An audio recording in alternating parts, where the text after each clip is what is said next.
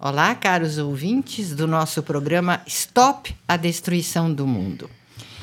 O meu nome é Cláudia Pacheco, eu sou assistente do Dr. Norberto Kepp, psicanalista, né, autor de inúmeras obras sobre a ciência da psique e a ciência também psicossocial e uma ciência afinal transdisciplinar. Nós estávamos aqui conversando, né, que o mundo de um lado ele vai uh, se destruindo ou sendo destruído por todas as iniciativas invertidas que pessoas assim que estão nos, na direção do planeta vão adotando, né? Sejam eles cientistas, acadêmicos, políticos, milionários, eh, enfim, todo mundo que tem juízes, todo mundo que tem poder e que está invertido, levando a humanidade para o descalabro. Agora, ao lado disso, a gente nota que tem pessoas que ainda não perderam o pé do que é ser humano, do que é ser humano. E essas pessoas vão, pouco a pouco, buscando uma forma mais correta de viver. Por exemplo, há muitos e muitos anos que Kep mostra que o dinheiro ele precisa estar a serviço do ser humano. E nunca o, o ser humano escravo pelo dinheiro. Existem muitas formas de escravidão ao dinheiro. Os milionários, que não conseguem uh, ver valor em nada a não ser na conta bancária, né? E na ostentação, na fama. E aí então se tornam indivíduos neuróticos, muitas vezes psicóticos, doentes, graves cheios de medicamentos, infelizes. Também existem aqueles que, por uma inveja muito grande, né, gostariam de estar lá no lugar desse. Existem aqueles que são profundamente avarentos e que ficam se preocupando o tempo todo com vou ficar pobre, quanto eu tenho que pagar, olha a minha dívida, e o banco, e isso e aquilo. Então são aqueles né, que se tornam prisioneiros de coisas materiais. E não precisa ser muito rico, não. E pode ser até, às vezes, um miserável. Ele é escravo do materialismo e do dinheiro. Então a gente nota que foi a toda a civilização que foi contaminada. E os valores mesmo do ser humano e da vida, eles foram encobertos, foram enterrados. Nosso trabalho é desenterrar, restaurar esses valores humanos e esses valores divinos. Outro dia estava conversando aqui com o Dr. Cap, né? Que está se formando uma sociedade ao lado dessa outra sociedade que está terminando. Uma nova está se formando no mundo, né? É, um pessoal que está acordando, está falando: opa, vamos mudar de rumo, vamos desinverter a coisa, porque assim como está, não vai dar. Não é isso que a gente quer para os nossos filhos, para as novas gerações. A gente quer salvar o que pode e prosperar, né? Então, nós trabalhamos com isso há muitos, muitos anos, gente. Nós não somos novatos nesse assunto. Dr. Kepp trabalha nessa ciência há muitos anos. E, e também, né, mesmo a nossa, nossos professores, alunos estão nesse assunto há muito tempo, têm experiência, têm empresas trilógicas, residências trilógicas, atividades trilógicas, mentalidade trilógica. O que, que é ser trilógico, né? É o, unir o bom sentimento com os pensamentos certos e a ação correta. Aí, Dr. Kepp muitas vezes fala, né, que o indivíduo bem trilógico é aquele que é bondoso, realista e ativo. Simples, né? Simples assim. Porque, na verdade, ser realista é aceitar a criação. E tem um capítulo do, do livro do Dr. Kepp, de um último livro que ele escreveu, que diz o seguinte: a realidade é a criação. A realidade é a criação. Então fica esse bate-boca: o que é a realidade? O que é a realidade? A realidade para mim é uma, para você é outra. E ele fala: a realidade é a criação. Ponto final. E os seres humanos estão dentro dessa realidade, aceitando ou não. Se não aceitam, viram psicóticos, neuróticos, se suicidam, tomam remédios, ficam desesperados porque não aceitam a realidade que são. Bacana isso que o senhor fala, hein, doutor Kep? Tão, tão simples e tão perfeito. A realidade é a criação. Pronto. Então, tudo que está dentro da criação, a gente deveria estar valorizando e usufruindo. Um presentão, né? É, essa questão que a Cláudia levantou é muito interessante, porque os cientistas modernos, né, a começar com Francis Bacon, lá na Inglaterra, eles quiseram eliminar a questão teológica de qualquer pesquisa científica. Por quê, né? Porque quando, vamos dizer, na Idade Média, os religiosos se tornaram assim, vamos dizer, dependentes do Estado e fizeram as suas orientações de acordo com o Estado, então tirou de muito o valor da espiritualidade. Então, o que aconteceu, né? Então, a pessoa que era bispo, padre, até papa, né? Tinha mais um cargo acima desse cargo religioso, né, dessa designação religiosa, eles tinham uma função assim secular. Então chamam de secularização da igreja. Então na secularização os religiosos se tornaram assim mais funcionários das igrejas e não pessoas convictas que tinham fé, a crença mesmo em Cristo e a questão de servir a vida espiritual. Então, eles passaram a servir ao Estado. A igreja virou uma espécie de Estado dentro do Estado. Então, aí houve a competição, né? entre as igrejas na Idade Média e as forças políticas e sociais, de maneira que essa questão toda redundou na Inquisição. O que, que era a Inquisição? Era o cargo dado a religiosos para exercer o trabalho de vigilantes, por exemplo. Então, quem não era daquela igreja, quem não era assim adepto ou então seguidor da igreja, eles atacavam. Então, o que que virou a Inquisição, né? Virou uma questão política e não religiosa. Então, como a igreja naquele tempo, na orientação religiosa, era assim muito diferente da, da social.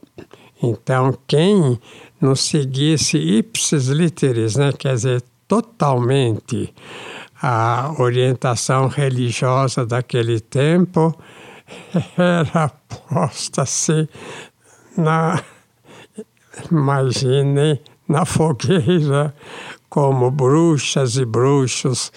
Que absurdo, né?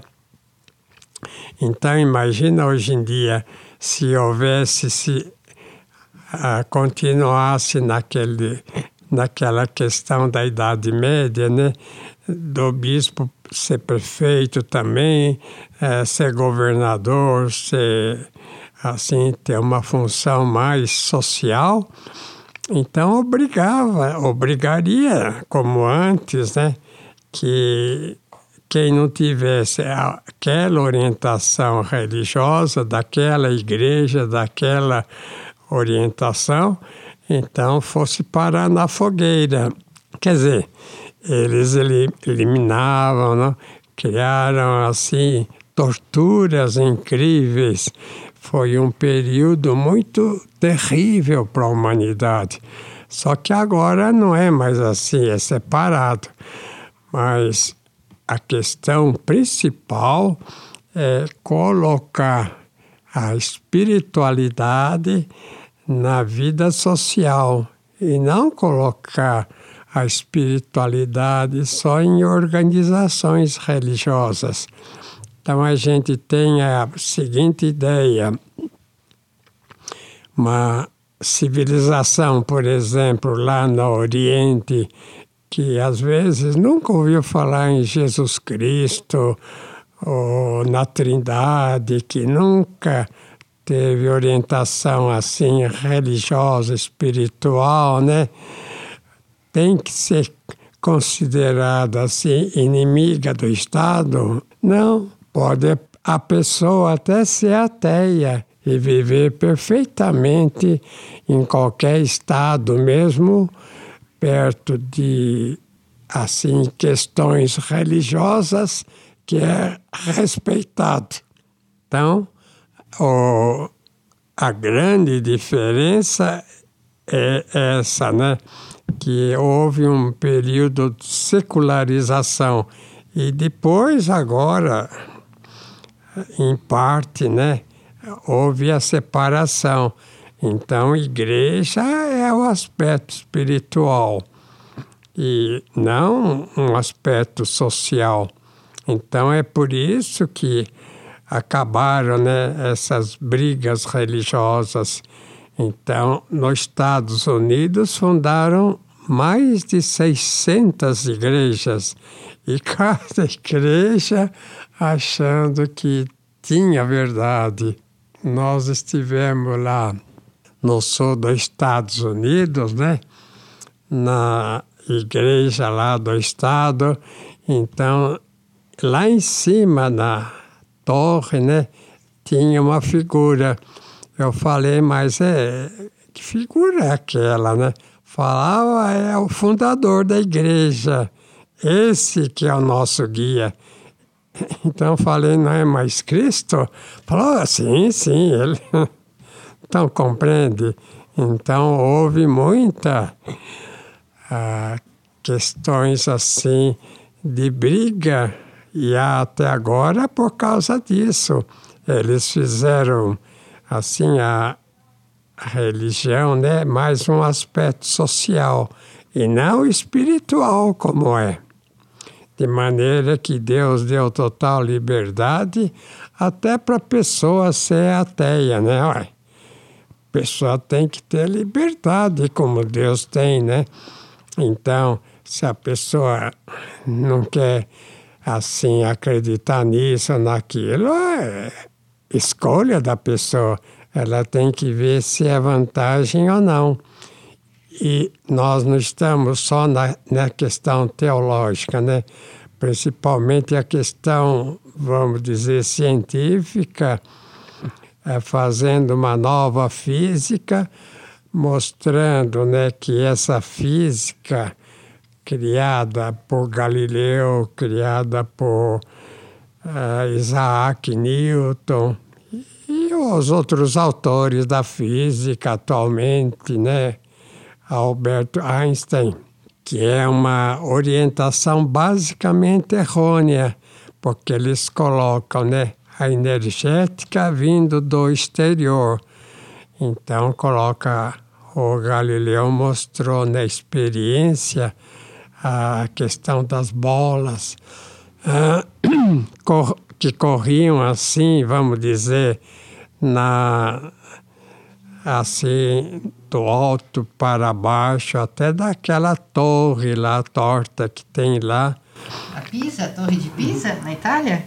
É, e para mostrar essa questão que é do exterior que vem a energia e nós queremos escrevemos cinco livros para mostrar que a energia vem do interior que essa é a orientação de Deus, né?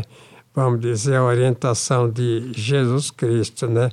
Que ele fala que o bem e o mal vêm do interior e não do exterior.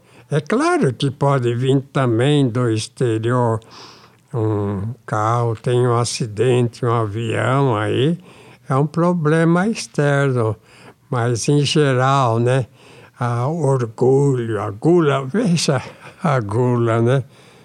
questão da gula, comer demais, é um pecado e ninguém fala, né? Fica mais em questões assim da sexual, né? Questão de libido.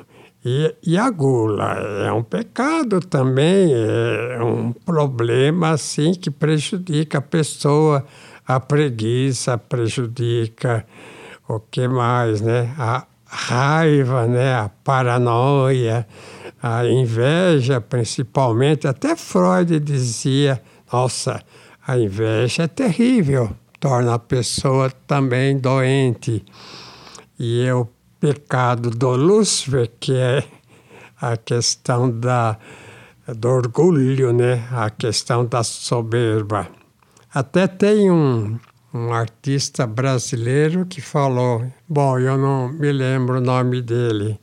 Ele falou o seguinte, que a gente envelhece cedo demais e, e se torna né, sábio tarde demais. É o Benjamin Franklin.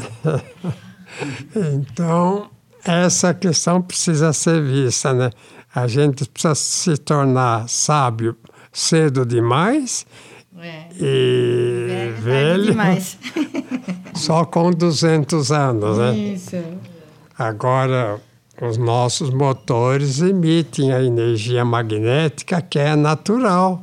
Então, o pessoal que está conosco tem cara de moço assim, remoçado.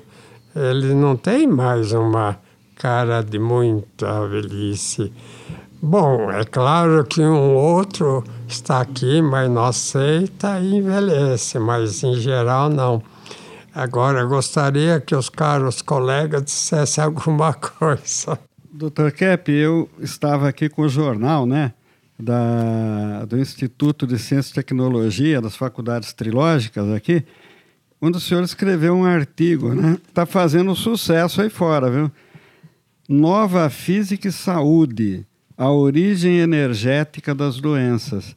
Essa questão da origem energética das doenças, o pessoal está parando para ler, é, porque o senhor explica aqui né, que é um desequilíbrio energético é que gera as doenças, né? vem de dentro para fora, do desencontro entre ideias e sentimentos. Né?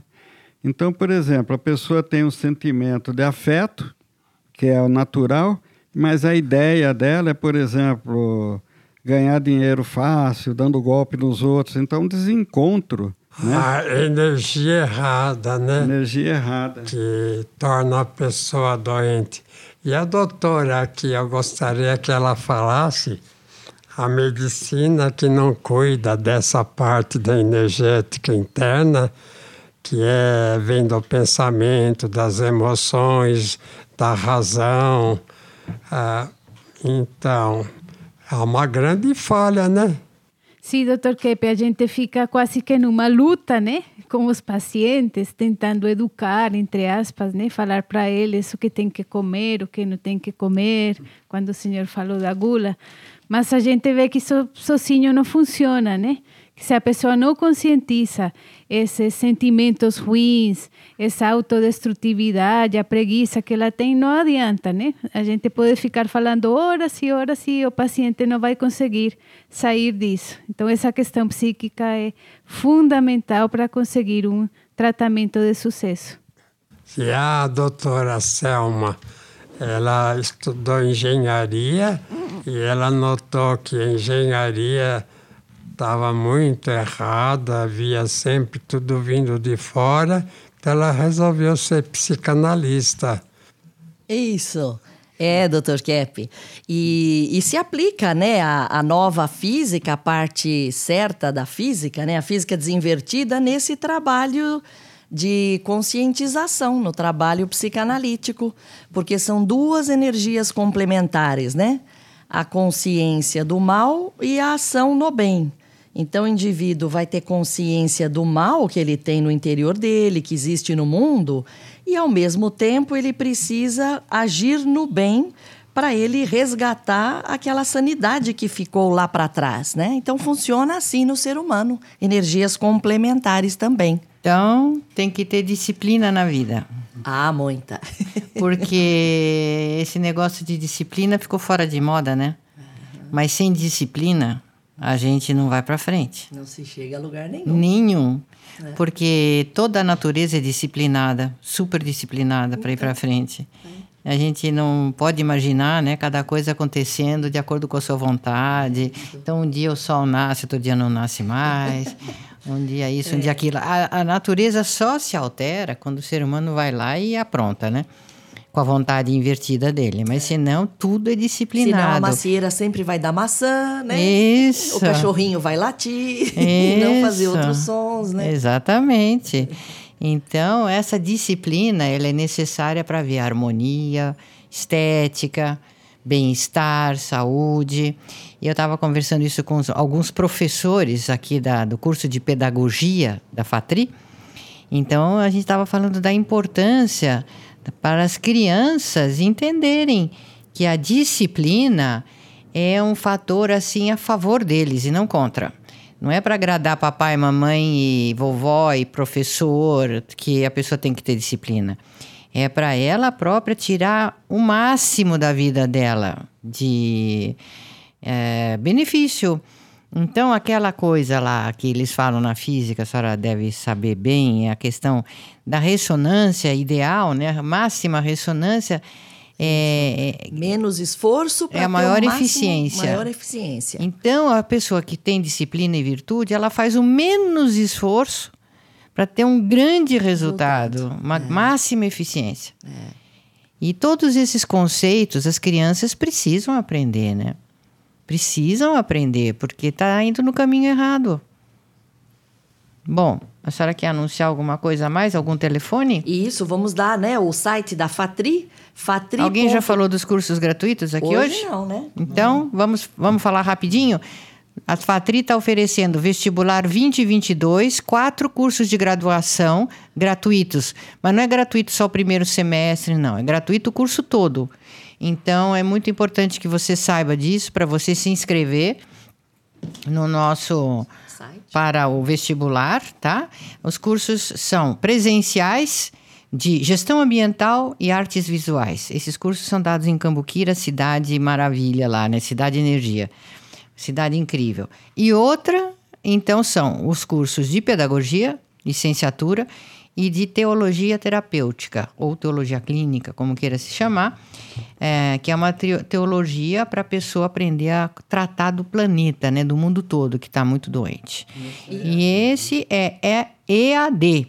Então, as pessoas que têm interesse em estudar, estudar à distância, vocês podem ligar para uma central que a gente tem de telefone, que é 930757733.